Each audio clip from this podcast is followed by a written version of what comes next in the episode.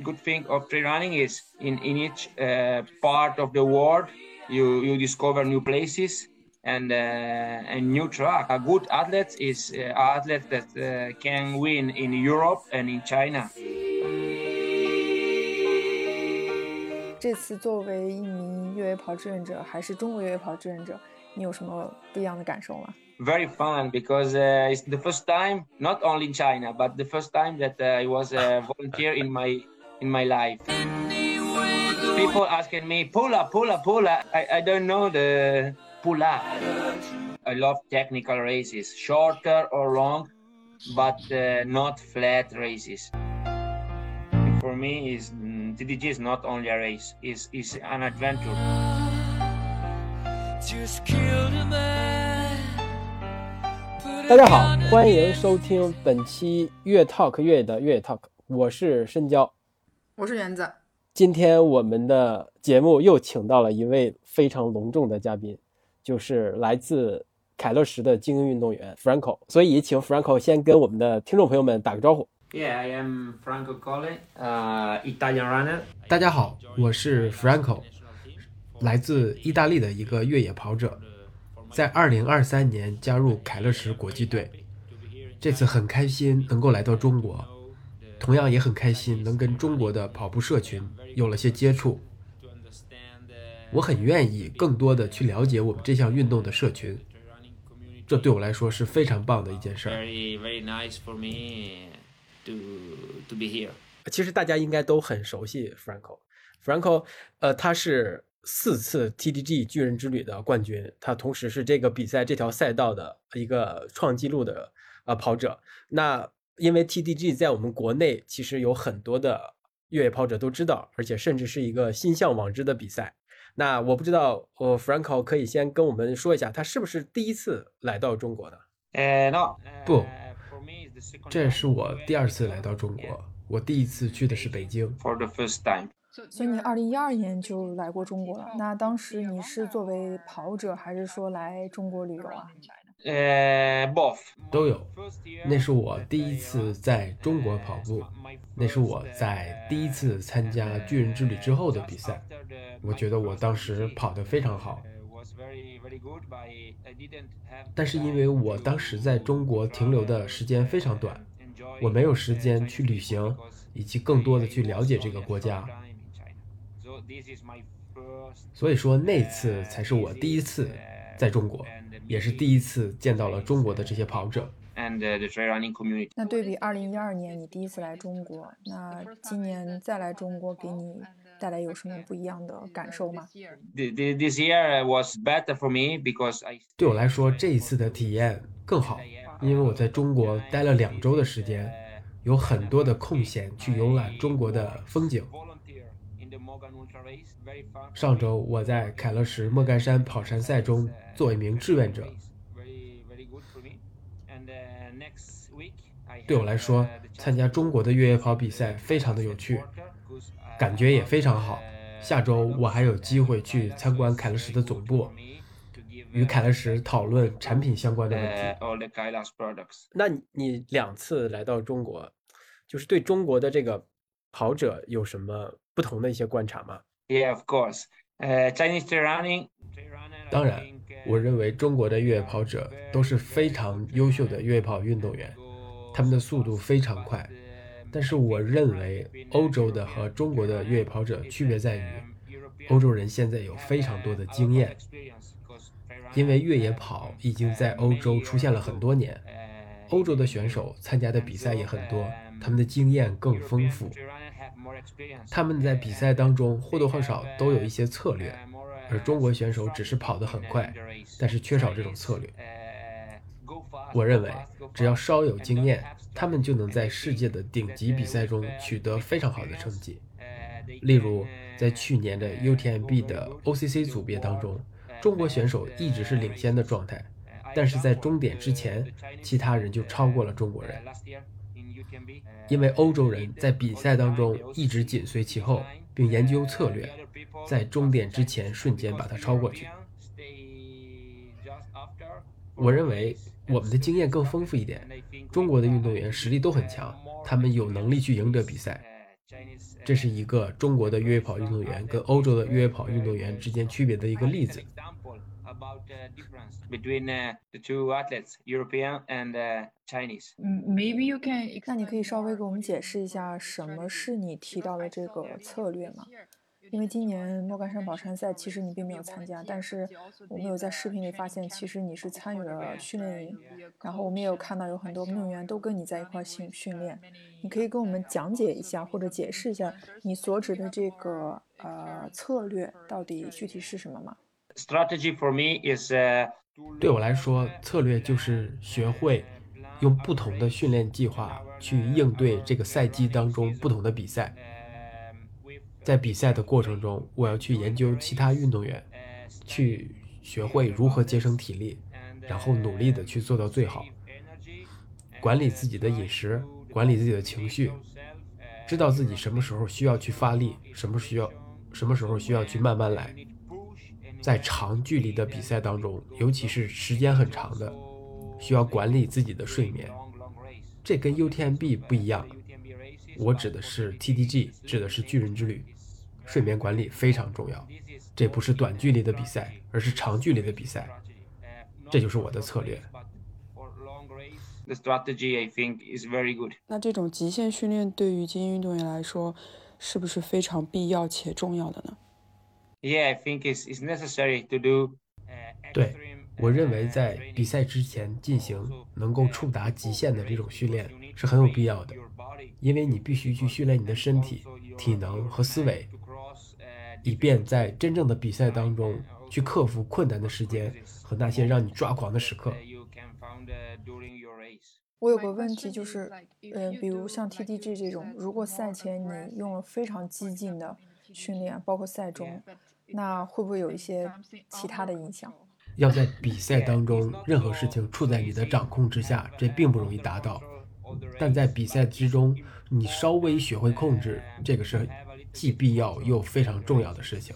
要想在比赛当中达到这样的效果，在一些关键的比赛之前进行一些训练，就是非常有必要的了。因为我们不可能在这些关键的比赛当中去做一些新的尝试，这样做的成本和代价实在是太高了。我们必须在赛前做好准备，做更多的训练，所以我既需要参加一些我认为真正的关键的重要的比赛，也要参加一些为这些比赛做训练准备的比赛。这主要原因是因为我们不可能每一周都是一些很关键的、很重要的比赛。我们在一年当中安排两场这样的比赛就已经足够了。以训练为目的的比赛当中，去检验我们的睡眠状况，检验我们的饮食方面。并制定一个非常好的、非常适合自己的策略。我还想问你一个问题，就是，呃，你应该是第一次感受到中国的南方的这些山的一些呃 trail 一些路线，呃，我不知道它跟欧洲、跟奥斯塔山谷相比有什么不同吗？这个是你喜欢的路线的类型吗？你享受这这种赛道吗？I think it's completely different。这跟我家乡的比赛真的是完全完全的不同，因为这里都是小山。对我来说，这跟没有山是一样的感觉。我的家乡都是类似于马特洪峰这样巨高无比的大山。对我来说，爬升是一千米或者更多，而不只是单单的几百米。越野跑在欧洲、在中国、在澳大利亚和美国都是很流行的。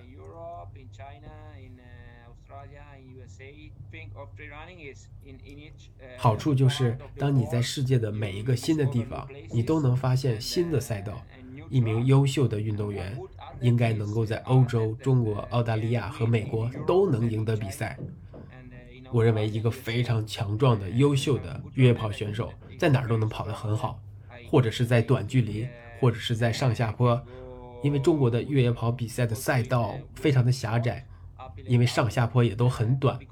所以我们必须跑得非常快，也而且这样的赛道有很多速度很快的地方是非常平坦的，但在欧洲的比赛当中，我们必须一直上上下下，没有平坦的地方，这就是最大的不同。This is the big difference. 你对于莫干山的这个印象，我觉得很有意思。你觉得它是一个小山？这次作为一名越野跑志愿者，还是中国越野跑志愿者，你有什么不一样的感受吗？非常非常有趣，因为这不仅是我在中国的第一次，而且是我人生当中第一次作为志愿者。Really, first time in your life? Yeah, first time. 一一开始还行，我只是一个非常非常安静的给大家发放面条的这样一个工作人员。我把面条递给大家，OK。前十分钟非常的轻松，十分钟之后呢，越来越多的人通过这个地方，越来越多的人跟我要面条，而且这些志愿者他们只会说中文，所以我不得不一直用中文跟这些向我要面条的工作人员去沟通去交流。但这显然是不可能的，显然是不可能的。对我来说，红色的、绿色的和黄色的面条是没有任何区别的。所以有人跟我要面条的时候，我统一给到了他们红色的，也就是辣的面条。但是人们总会给我反馈说要不辣的，但是我确实不明白他们到底是什么意思。后来我知道了，因为当我准备好跟大家一起去合影、去拍照的时候，有很多人都过来要求跟我一起合影，大家都在说啦啦啦啦啦啦，这是第一次，我还不知道这具体是什么意思，但之后我知道了，啦啦啦啦，就是类似于加油的意思。呃，Come on，你为什么没有去想要去真的去跑一个莫干山的一百公里呢？就是你是出于什么考虑，不去跟中国的这些选手们去竞技去比拼一下呀？因为我今年有点疲惫，在 TTG 之后，我的恢复时间需要很长。但是在结束两周之后，我又在意大利参加了一场比赛，我的成绩非常好，而且速度非常快。这是一个十公里的比赛，我努力的跑，我的腿非常享受这场比赛。这之后呢，我就明白了，我应该恢复的慢一点。因为已经到了赛季末，所以恢复是准备下个赛季的关键。看到其他的运动员都在跑步，而我只能休息，这对我来说非常的困难。我也想跑，但这不可能。我试着开始，这不行，因为在 TDG 或者长距离的比赛之后，有必要让身体得到适当的休息和恢复。那你对这次在莫干山跑山赛这个比赛当中哪一位选手的表现呢？或者是你观察到他给你留下了一些比较深刻的印象？Yeah, I I was very impressed about pace of the first. 我对一百公里的前三名感觉非常的吃惊。我当时在 CP 六，那里的地势非常平坦，他们看起来都非常的强壮。但是在三十公里和六十公里的比赛当中，我没有看到第一名。因为当时有很多运动员经过这里，但对一百公里这些运动员来说，我感到非常的吃惊。对于他们表现出来的实力，如果如果是你真的去跑这个比赛，应该不会采用这种策略吧？就是开始就非常快的速度去去进入这个比赛。No, I think another way. 完全不会，我会采用其他的策略。首先，我的起跑应该会很慢。因为我没有比赛经验，所以我需要研究一下其他的中国选手。我想看一下他们在这场比赛当中会采用什么样的策略。首先，我的上坡和下坡都非常的强，所以我会在最喜欢的这些部分选择去发力。同时，我在平路部分，中国的越野跑者都非常的出色，他们跑得很快，我却不行。所以在这部分，我要节省体力，在平路的部分节省体力，然后在上坡和下坡的时候。全力以赴。在结束这些假设性问题之后，我们来聊一聊你的经历吧。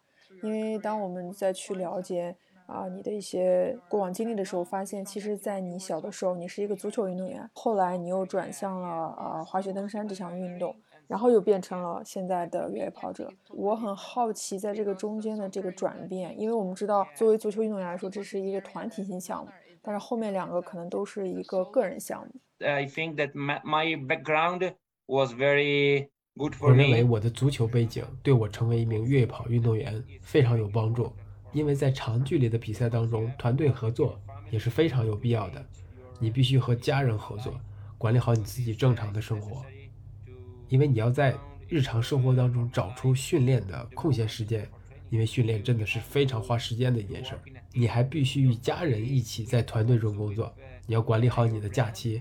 你不可能在巨人之旅前一周去安排一个度假，因为在巨人之旅之前最后一周，你必须在一个高海拔的地区去做适应，你必须和你的家人以及你的赞助商、赞助品牌组成一个团队。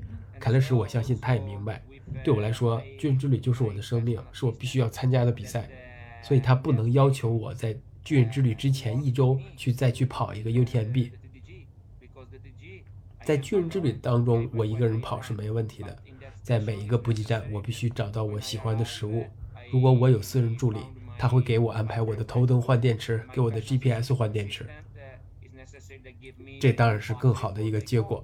我认为我的足球的训练场上的这些训练对我是很有帮助的，尤其是最近这两次 TTG 当中，我觉得真的是帮助很大。我和我的竞争对手在一起，在一起跑。我们一起跑过了很多的路段。二零二一年的时候，我和另外一位瑞士的选手在一起跑，我们也一起跑了很多公里。其实，在越野跑比赛当中，不是我第一你第二，或者是一个强竞争的这种关系，团队合作非常的重要，而且也是非常的必要，更是一个非常好的事情，因为我们大家一起达到这个目标，冲过终点线，太棒。当然，我们在最后这个阶段可能会产生一个竞争，你跑得更快一点，或者我跑更跑得更快一点，但这也不是所谓纯粹的竞争，这是一种友谊的体现。这就是越野跑，也是我喜欢它的原因，因为它没有很多的竞争，不像其他运动那样。越野跑也并不一定是那个独立的运动，并不是，而且也可能是有一些团队的因素在里面。所以他的足球的生涯对他这方面是有一些收获的，是是这样的，对吧？是这样的，足球让足球帮助我在团队当中能够更好的工作，而登山滑雪在帮助我在高海拔地区完成了训练。如果我是一个想要成为一个非常优秀的越野跑运动员，必须可以在高海拔地区能够进行上上下下的运动，这就是登山滑雪带给我的，帮助我的身体获得了这种能力。是不是正是因为你这个滑雪登山的这个呃这个运动生涯的一些经历，就对你在第一次在巨人之旅当中就能获得那么好的成绩，是也是很关键的、很重要的。我不知道你刚开始呃第一次转参加这个 TGG 的时候，你有没有想到你能够拿到一个还算是比较非常好的一个成绩？我第一次参加巨人之旅只是为了积累经验，享受我生活过的这些地方。因为我的家乡就在奥斯塔山谷地区，这条巨人之旅的赛道也途经我的家乡和我家门口，所以我能在这儿看到一些我日常能够看到的风景，这非常好。对我来说，第一次只是为了体现这项运动的一个新的乐趣，其实还不错。我当时拿到了第五名。当我第二次参加巨人之旅的时候，我就拿到了第三名。第三次我就赢了冠军，这对我来说是一个非常棒的体验。这项运动也彻底的改变了我的生活。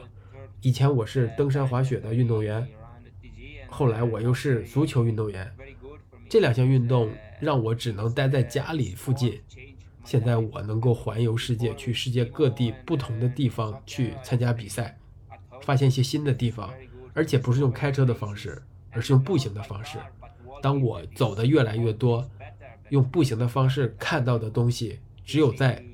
步行的时候才能看到这些新的地方，而不是我刚才提到的开车能够看到的。呃，那你在第一次参加这个巨人之旅之前，对这个比赛是有什么想象或认识吗？因为它毕竟是经过你家门口的一场比赛。我不知道，反正也不是我决定要参加巨人之旅的，是我姐姐帮我报的名。她说：“我觉得你能够完成这样一个新的比赛。”但是这对我来说很疯狂，非常疯狂。我没有任何的经验，但是我觉得你可以做到。这是我姐姐姐当时说的，所以我开始决定了，我参加第一次 TTG，第一次参加巨人之旅。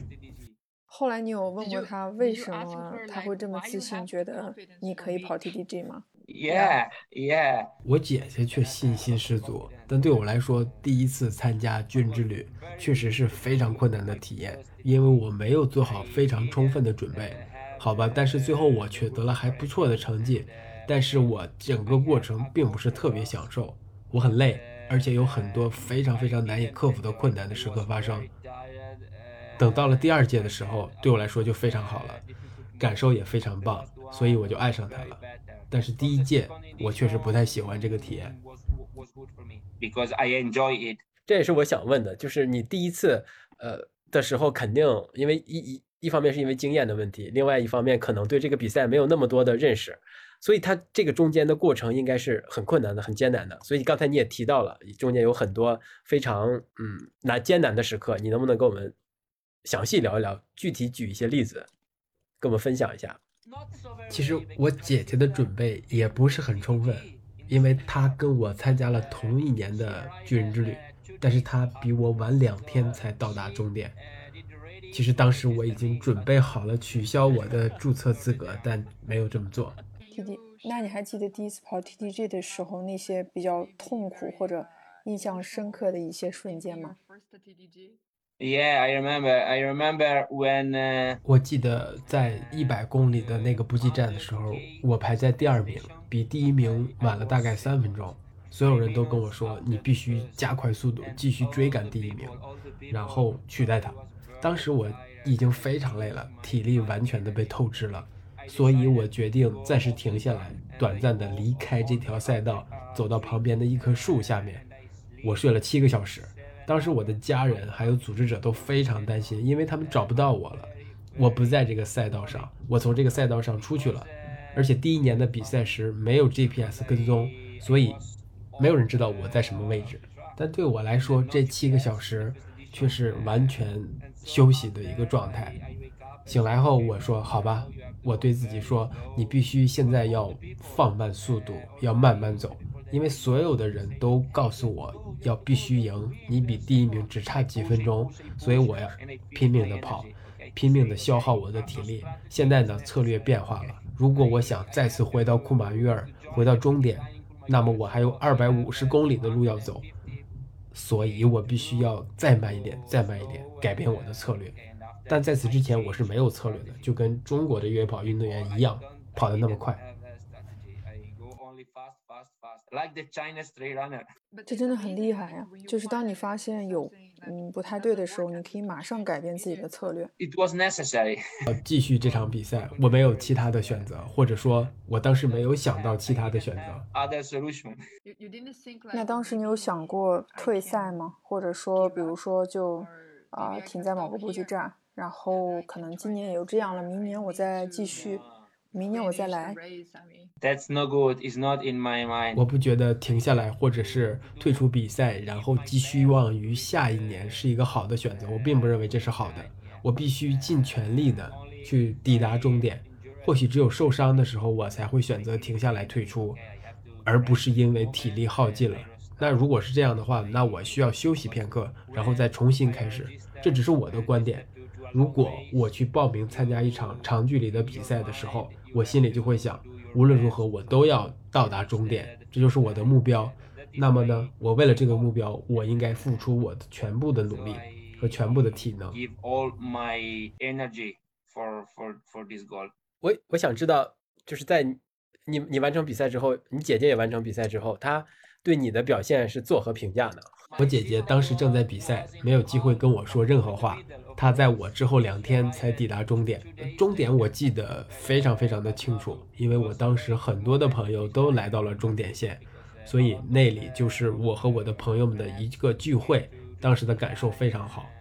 于是我就想，这应该就是我的运动吧，这应该这项运动就应该属于我，我也应该属于它，因为我在短短的三个月的时间里进行了一些训练，然后就以第五名的成绩完成了巨人之旅。这其实很不容易，这个过程当中，但结果却是非常好的。我是第一个到达终点的意大利人，这对我来说是感受是非常棒的。这场比赛其实对世界级的那些顶级的越野跑者来说都是非常困难的，所以我决定开始做一些有策略的、严肃的训练，成为一个越野跑者。那此刻问出这个问题，我觉得会非常合适。其实你第一次参赛并不是自己自愿的，但是你参加过五次 TDG，并且在今年又刷新了自己的成绩，所以啊、呃、，TDG 到底对你来说意味着什么呢？Meaning for me is mm, TDG is not only a race. 对我来说，巨人之旅其实并不是仅仅的一场比赛而已。我认为这是一次探险之旅。如果你开始比赛，其实想要达到这个最终的终点是很难的。你必须时刻专注于你的比赛，你不能跑得太快，要把自己照顾得很好，管理得很好。只有在终点之前那最后的一个下坡，它看起来才像是一场比赛。因为在这个时候，如果你是冠军，如果你排在第一名，那你必须要努力的去争取，让自己变得更快，成绩缩短一点点。如果你是第二，你就要想你是不是可以赶上第一，跟他缩短更短的距离。而且你要考虑你身后的第三名和第四名是不是可以赶上你，竞争的心就出现了。但是在此之前呢，它不是一场比赛，因为我们必须要管理好自己的体能，管理好自己的身体状况。对我来说，巨人之旅还是我的生活。每天我去商店或者去工作的时候，所有人都会问问我：“你下一次巨人之旅还会去吗？你下一次还会在那儿吗？”但对我来说，现在可能状况会发生了一点点改变，因为我加入了凯乐石的国际队，所以我可能会去参加中国的比赛，而且也有可能我会去参加霞姆尼的 UTMB。所有人都知道，Franco 是属于 TDG 的。是属于巨人之旅的。当然，巨人之旅我也认为它就是我的生活。TDG is my life。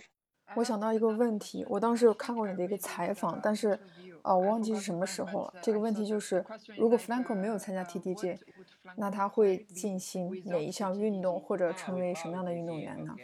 呃，如果没有巨人之旅，我想我会是成为一个足球运动员。我的越野跑生涯。不会开始。那如果我是一个足球运动员的话，那么我夏天踢足球，冬天就滑雪登山。你你刚才一直在说 TDG 是改变了你的生活轨迹的，呃，那我不知道你是从什么时候，或者说你现在是一个全职的或者是职业的呃越野跑运动员吗？呃，你是从什么时候开始成为这个转转变为全职业的？think after TDG，呃，巨人之旅之后，因为我在没有训练的状况下拿到了第五的位置，我当时觉得我还行，我还能提高，所以我有机会去到职业的队伍，或者是成为一个职业的越野跑运动员。但在此之前，我从来没想过。After the the the second edition, because 其实是在第二届比赛之后。当时我获得的是第三名，已经跟那些非常顶级的运动员一起同场竞技之后，第二届巨人之旅的冠军是伊克卡雷拉，他在那段时间所有比赛当中表现都非常出色。我在这一届的 TTG 当中跟他是成绩都还不错，他只比我快了两个小时，我能够与他展开非常激烈的竞争。在这场比赛之后。我觉得我就可以成为一个职业运动员。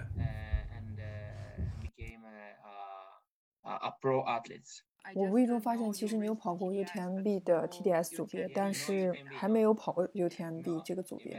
嗯，为什么呢？Why? Because UTMB, um, 没有，我从来没有参加过 UTMB。因为 UTMB 跟巨人之旅之间的间隔非常短，如果我想在巨人之旅中去拿到好成绩的话，我就不能够参加 UTMB，我没有足够的时间恢复。但在巨人之旅中拿到好成绩对我来说更加重要。如果我明年不参加巨人之旅的话，我可能会尝试 UTMB。在我参加 TDS 那一年，TDS 是 UTMB 的一个组别，那一年 TDS。比赛开始的时间更早，到三到四天，而且它的距离足够短，这就让我有足够的时间去恢复。但 UTMB 一百七十公里太远了，太长了，对我来说是没有足够的时间去恢复。而且你如果要准备这样的比赛，训练的模式也是完全不同的，因为它是一个速度很快的一个比赛，而且距离相较于 TDG，相较于巨人之旅，它也是更短的。我需要更多的训练。甚至在准备 UTMB 之前，我还要安排一场更适合他的测试赛，距离更短，而且速度更快，更多平坦的部分。这跟准备巨人之旅是完全两种类型的比赛，我不能同时准备这两场。这么听下来，你会更喜欢有难度或者技术性的这种赛道，而不是比较平的这种赛道，对吧？Yeah, yeah. I, I love technical races. 我非常喜欢技术性赛段，无论是短距离还是长距离。但是我不喜欢平地比赛，因为我就住在山区，奥斯塔山谷里面有非常多技术性的路线，我一直在这条路线上去训练、去比赛，所以对我来说是非常的契合。如果我稍微想要改变一下比赛的模式，我就需要去其他的路面上训练，而不是技术性这么强的路段。所以，所以你的意思是，只要你改变一种训练的方式，其实，在 UTMB 当中也会取得非常好的成绩啊。咱们就纯纯从这个竞技的这个角度来讲。I don't know. 我想我可能会去做一个尝试，但对我来说，最喜欢的永远是技术型赛道，有难度的那种。我并不是那种跑得非常快的运动员，我的速度训练也是很少的，所以我不知道我能不能在 UTMB 当中获得很好的表现。I don't know. I don't know. I don't know. 从你的观点来看，怎么去看中国跟欧洲越野跑之间的这些不一样的地方？I think uh, in Europe, 我认为欧洲的越野跑的水平已经发展到了一个极限的位置，因为在过去的十年当中，比赛的数量增加了很多，所有的人都参与其中，大部分人都参加过很多比赛，而且也有很多的媒体。在欧洲的发展，越野跑已经到达了一个非常高的程度，但是在中国，我认为还有很多工作要去做。我们正处在一个越野跑的发展的起步阶段，我很开心能够有机会在明年可以跟中国的跑者们一起跑步，增加这个社群的人群的基数。在意大利和在法国，其实现在的情况已经都非常的不错了，因为大家都在跑步。我在意大利的城市里当中问那些坐在办公室里的人，他们都说在工作之余都会进山去跑步，但是在中国现在可能还达不到这种程度。我希望明年能够通过我个人的参与，在这方面有所改变。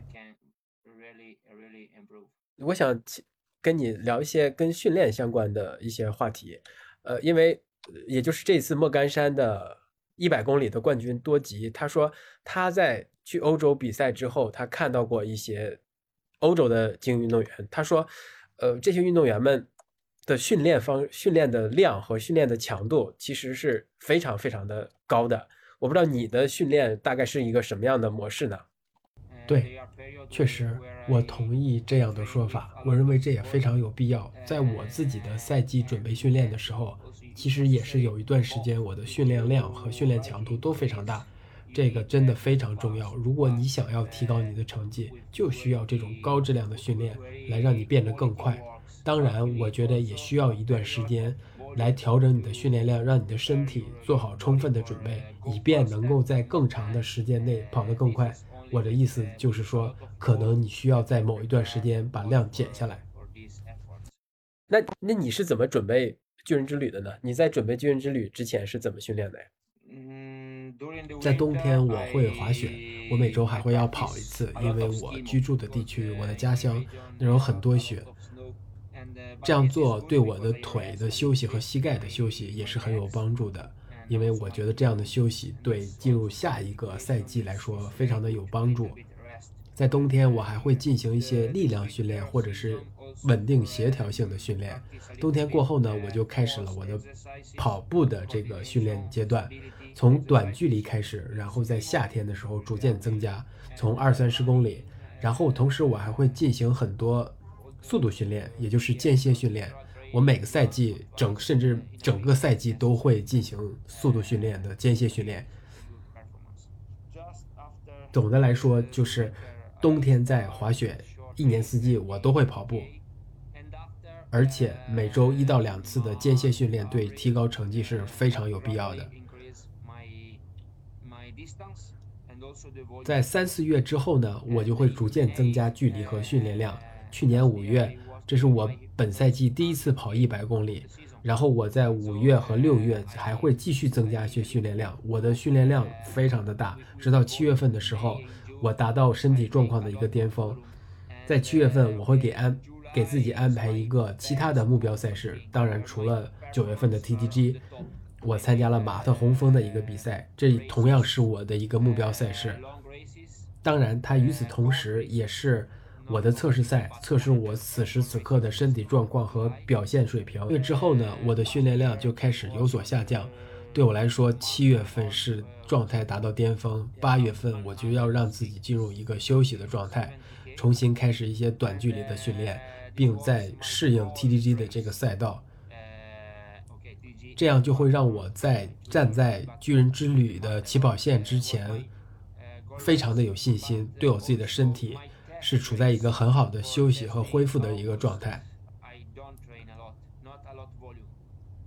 在 TDG 的准备训练当中，我觉得八月份并不是一个非常有必要加强训练的一个阶段，而是要进行充分的休息和恢复。我觉得这也是很多人都犯的一个非常大的错误，那就是在八月进行大量的训练，因为他们都说我有巨人之旅，我安排了巨人之旅，我必须得加紧训练，不行，因为最后一个月你必须要给自己时间，让身体有所恢复。巨人之旅结束之后，再参加其他的比赛可能就很难了，因为它需要非常多的恢复时间。就像今年一样，我到现在才刚刚开始恢复训练，我甚至用了一个月的时间来完全的恢复身体，因为这个巨人之旅太难了。所以其实从一月开始一直到七月八月，你每个月都有。不同的训练的策略。对我有策略，而且我认为这个策略是非常有必要的。我所谓的规划自己的赛季，其实就是选择自己的目标。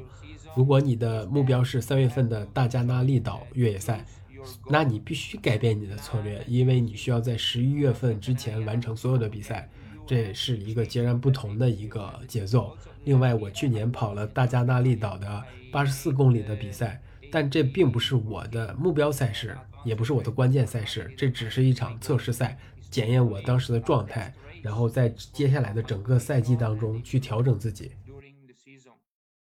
你是说你会专门设定一些比赛作为测试的赛事吗？Also new strategy, new 去测试新的策略模式是否有效，去测试自己的睡眠管理，去测试自己的饮食方案。因为每次在巨人之旅，我都会在饮食这方面出现问题。所有的人都说这种食物对你不好，那你应该就做，就需要做出改变了，好吧？但是我不能在一场关键的目标赛事当中去测试这种改变，去检验这种改变是否有效。我需要测试，需要在训练中去测试，在比赛当中去测试。我认为在比赛当中测试可能跟训练当中的测试是完全不同的，因为比赛当中可能更能模拟真正的一些紧急状况。那你也会设置一些专门测试装备的比赛吗？就比如说你的凯乐石的跑鞋。Yeah, also Kyler shoes. Yeah. 当然包括我凯乐石的新鞋子，因为在大加那利岛的这个比赛当中，我第一次穿凯乐石的鞋跑八十公里。这对我来说是一次很好的测试，因为当时的天气是非常的炎热，与欧洲是完全不同的。我家当时的天气是非常温暖，但不寒冷。这对我来说是一个很好的测试，在完全不同的天气里，我第一次在大加那利岛的八十公里的赛道上跑得非常快。呃，这个，呃，大加那利岛的天气跟三月份的天气跟九月份的。TGG 的天气是非常相似的，这也是一个很好的模拟。我跑完了比赛，我的脚的状况也非常好，所以我觉得这双鞋非常适合巨人之旅，也非常适合 Franco，也就是我自己。It's a whole systematic plan. 对我生活当中是一名工程师，因此在任何的比赛当中，我都会以一个工程师的思维去面对和解决问题。所以我认为我所有的背景都特别有帮助，我去参加越野跑比赛，就像足球运动员或者是滑雪一样，上坡和下坡的身体我都受到过训练，以及团队的合作的模式我也参与经历过。我认为在越野跑的比赛当中，会发现所有的背景都能够帮助你去度过你的困难时刻。今年 TTG 你是用的凯乐石哪双鞋啊？啊，呃，我我这次比赛当中用的是 Fuga X3，这是一双缓冲性特别好，而且重量很轻的鞋。在巨人之旅当中呢，它对我最大的帮助就是抓地力，在技术路面上的抓地力非常的出色。你全程用了几双鞋呀？中间换过几次鞋？I use only two model。我使用了两款鞋，分别是 Fuga Pro 四和 Fuga X Three。我在最开始的五十公里，这是第一部分我用的 Fuga Pro 四，因为它的速度是非常快的，我需要在这一部分这一段路面上去使用它。最前面的五十公里，它的技术难度也并不高，所以我决定用 Fuga Pro 作为一个开始用鞋。在最初的五十公里之后呢，我只使用了 X Three，我大概每五十公里到一百公里左右去更换一次跑鞋。因为我需要保持脚部的干燥，如果可能的话，我会把鞋子和袜子同时换掉。我应该是换了四到五次，我有一一双 Pro Four 和三双 X Three，所以我先从 Fuga Pro 开始，之后我会告诉我的私补员，我帮助我在站点服务我的这个朋友或者是工作人员，呃，来给我安排鞋子，在每个比赛的站点去安排。在我的计划里面，我会在每双鞋上写上编号，一二三四。然后我在站里面，如果我想换鞋子，跟我的私补员，我就告诉他，我要三号鞋子，他们就会很快速的给我。在整个的巨人之旅期间，我计划好了一切，在这个一周的时间内所发生的任何事情，都在我的计划内。Totally engineering Franco. Engineer, engineer. You, you, you, you need. 我必须去制定非常多的计划，而且你也必须要做好在一瞬间改变所有计划的准备。如果你遇到了暴风雪或者是大雪的这种特别艰难的时刻，所有的计划都没有没有效果了。你必须去做出改变。有计划也是必要的，有准备去要把计划彻底的改变，这也同样很重要。想问你最后一个问题哈，我们这次聊天的最后一个问题就是你是如何呃开始跟凯乐石去合作的呢？你们合作的契机是什么？然后你是怎么理解凯乐石这个品牌的呢？然后选择才跟他去合作。Before，在二零二二年巨人之旅之前，我其实并不知道凯乐石这个品牌。就在二零二二年巨人之旅前一周。我的 ins 账户上收到了一条信息，他们问我是否愿意去尝试凯乐石的背包和鞋子，去参加这一次的巨人之旅。我当然说不可能，因为我当时跟另外一个品牌有了合作。其实很多品牌都经常会问我，你愿不愿意去尝试用一下我们的品牌？对我来说，我不了解凯乐石，所以我不知道这是不是一个好品牌。然后在这之后的十月份和十一月份。我的朋友在我家附近的镇子上开了一个跑步的装备店，他就给我发信息说：“Franco，你能过来一下吗？我们有一双新鞋想要测试。”然后我才能够确定是否把这双新鞋放在我的店里去售卖。我说：“好吧，呃，这对我来说其实挺有趣的。”然后我的朋友就给了我一双凯乐石的鞋子。我跟他说：“哎，我还真知道这个品牌凯乐石。”我试了一下。其实这双鞋给到我的感觉是非常好的，然后我对我的朋友就说这双鞋非常的棒，你可以尝试拿过来。于是我的朋友就联系到了意大利的经销商，说 Franco 试过了鞋子，说非常好。那意大利的经销商就说呢，他试过了鞋子，那 Franco 是不是就可以加入到凯乐石的国际战队里了呢？于是我的朋友就向我发出了邀请，去参与凯乐石。其实这对我来说当时是非常困难的决定，因为我已经跟很多品牌有了合作，包括衣服、鞋子，还有背包。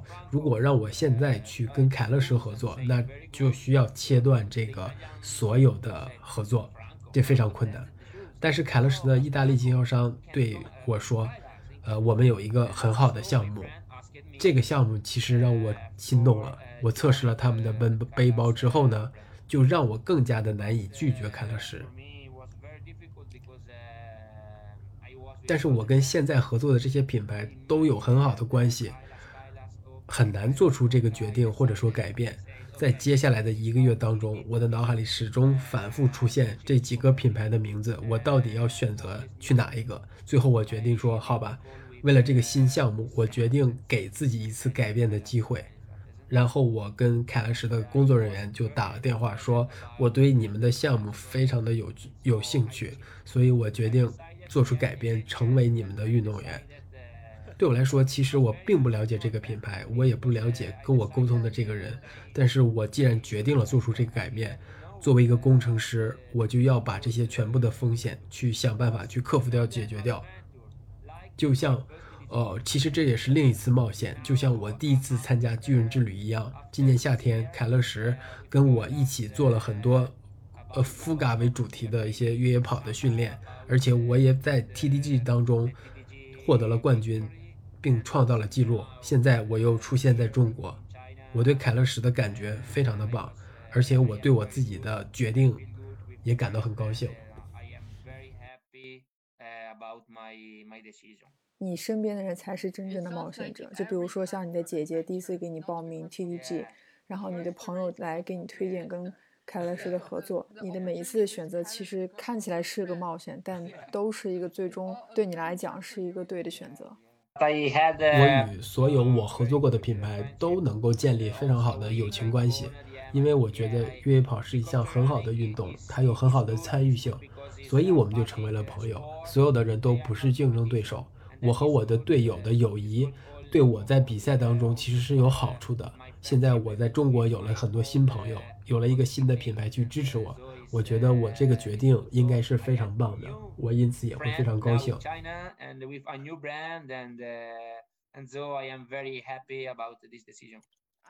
我保证这是最后一个问题。其实你刚刚有提到，呃，下个星期你会去凯乐石的总部，然后会有一个呃跟凯乐石总部交流的机会。那我们也想知道你接下来二零二四年参赛的计划是什么样的呢？I have to decide my 现在要开始去规划我的二零二四年的赛季，因为我是一个工程师，所以我必须把一整年的计划都确定下来。我希望能在中国参与更多的社群活动，因为我喜欢这些中国的越野跑者。当然，我也希望明年能够来中国参加比赛，但是这些的前提是要征求凯乐石的建议。我必须决定是继续参加。TGG 二零二四还是在 UTMB 当中做一个挑战。下周我还会去凯乐石的总部，跟大家去讨论一些产品方面的反馈，当然还有一些其他有趣的项目。我对自己是一个运动员的身份，我非常的喜欢。当然，我也喜欢把我的经验去分享给其他人。今年我在意大利组织了很多场 FUGA 训练营，我希望能够继续这样的活动，因为我喜欢。把我的经验去分享给更多的越野跑者，包括那些初学者，因为他们都需要建议。我不希望他们去犯跟我一样的错误，犯我犯过的错误。如果我的这些建议或者是经验能够帮助他们有所提高，我觉得这是太好的一件事情了。